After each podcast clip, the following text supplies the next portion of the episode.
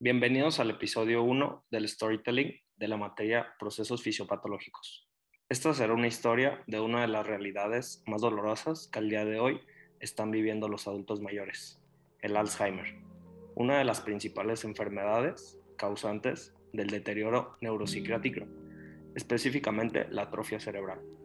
Esta historia será relatada por el señor Javier Romero Ochoa, un señor originario de la ciudad de Guadalajara, que tiene 76 años de edad y ha sido previamente diagnosticado con Alzheimer.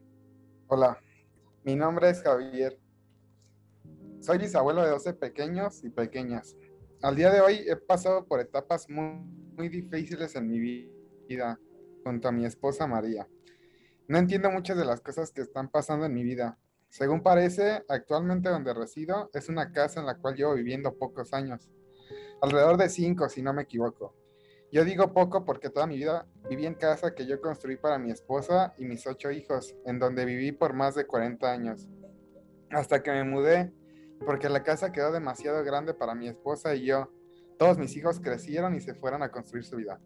Últimamente en ocasiones me dicen mis hijos que estoy enfermo, pero yo me siento normal. El señor Javier, como ya ha sido mencionado anteriormente, ha sido diagnosticado con Alzheimer.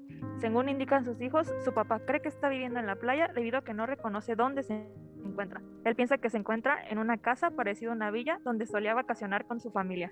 Como decía, últimamente me han hecho comentarios mis hijos y mis nietos sobre una tal enfermedad, pero yo me siento muy bien y me encuentro vacacionando con mi familia completa. El otro día me dijo mi hijo que tenía que ir al médico y me molesté mucho con él y nos pusimos a discutir fuertemente. Últimamente me han dicho comentarios sobre mi comportamiento y mi agresividad, pero creo que ellos están exagerando. Sus hijos se sienten muy preocupados por su papá. Muchas de las ocasiones se encuentra de mal humor. No presta atención cuando están hablando con él y en muchas de las ocasiones también refiere a sus hijos por otras personas como sus hermanos. Él confunde a sus hijos con otras personas de su pasado.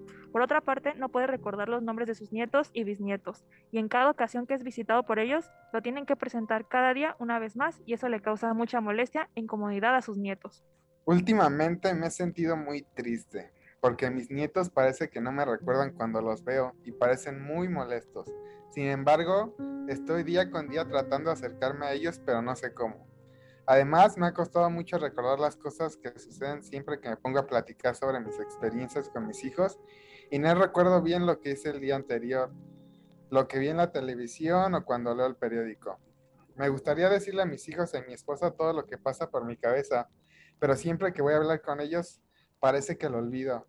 Pero también recuerdo que estamos de vacaciones y no me gusta tener que llenarlos con mis cosas para que puedan pasarla bien. Sin embargo, unos días después de una discusión en casa, acepté que mi hijo Pedro me llevara con el médico. Me atendió una doctora joven, la cual no recuerda muy bien su nombre, y al día de hoy solo recuerda algunas de las cosas que le estoy platicando. Entre ellas, recuerda escuchar que estoy pasando por una enfermedad que no tiene cura.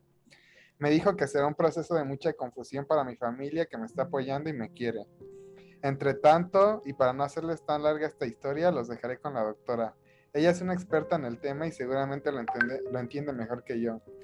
Para mí esto me cuesta mucho aceptarlo y no me siento muy cómoda en mi vida. Esto es una enfermedad muy desgastante y triste.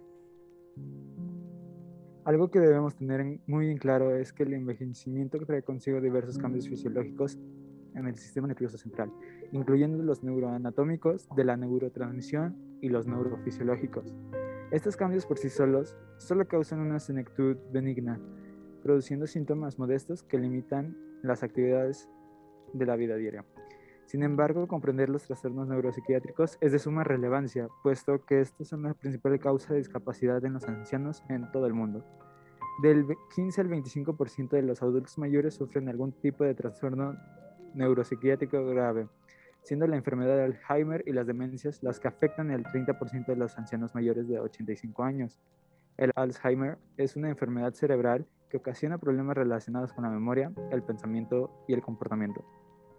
Dicho padecimiento empeora con el tiempo y aunque tiene diversos síntomas variables, el primer problema y el que le caracteriza es el olvido lo suficientemente grave como para afectar el desarrollo de la vida diaria de una persona. Los cambios que se producen en el cerebro inician a un nivel microscópico y se producen mucho antes de que incluso se manifieste la pérdida de memoria. Para entender mucho mejor el desarrollo y las afectaciones de esta enfermedad, podríamos comparar las células nerviosas con pequeñas fábricas. Las fábricas reciben suministros, generan energía, construyen equipos y se deshacen de los residuos. En el caso de las células, estas también procesan y almacenan información y se comunican con otras células. Los científicos creemos que la enfermedad del Alzheimer impide que algunas partes de la fábrica de una célula funcionen de manera adecuada. A pesar de que no estamos seguros de dónde comienzan estos problemas, al igual que en una verdadera fábrica, las averías de un sistema afectan en otras áreas. Así que a medida que se extiende el daño, las células pierden su capacidad de hacer sus trabajos y eventualmente mueren. El cerebro de las personas con Alzheimer tiene una gran cantidad de placas, las cuales son depósitos de un fragmento de proteína llamada beta-amiloide. Esta se acumula en los espacios ubicados entre cada neurona.